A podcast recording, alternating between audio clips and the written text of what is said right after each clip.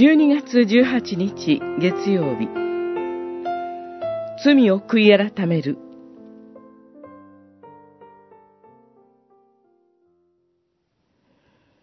神の求める生贄は打ち砕かれた霊。打ち砕かれ悔いる心を神よあなたは侮られません。詩編51編19節。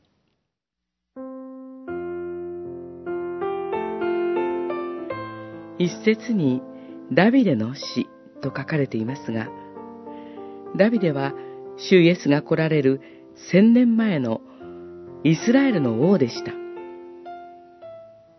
そのダビデは体を洗っていたウリアの妻、バトシェバを見て宮殿に呼び出し関係を持ちました。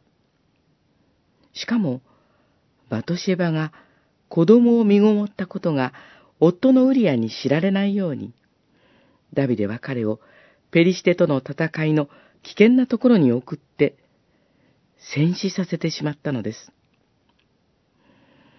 このような恐ろしい罪を犯しても、誰も知らないと思っていたダビデのもとに、神は預言者ナタンを送って、その罪を指摘されたのです。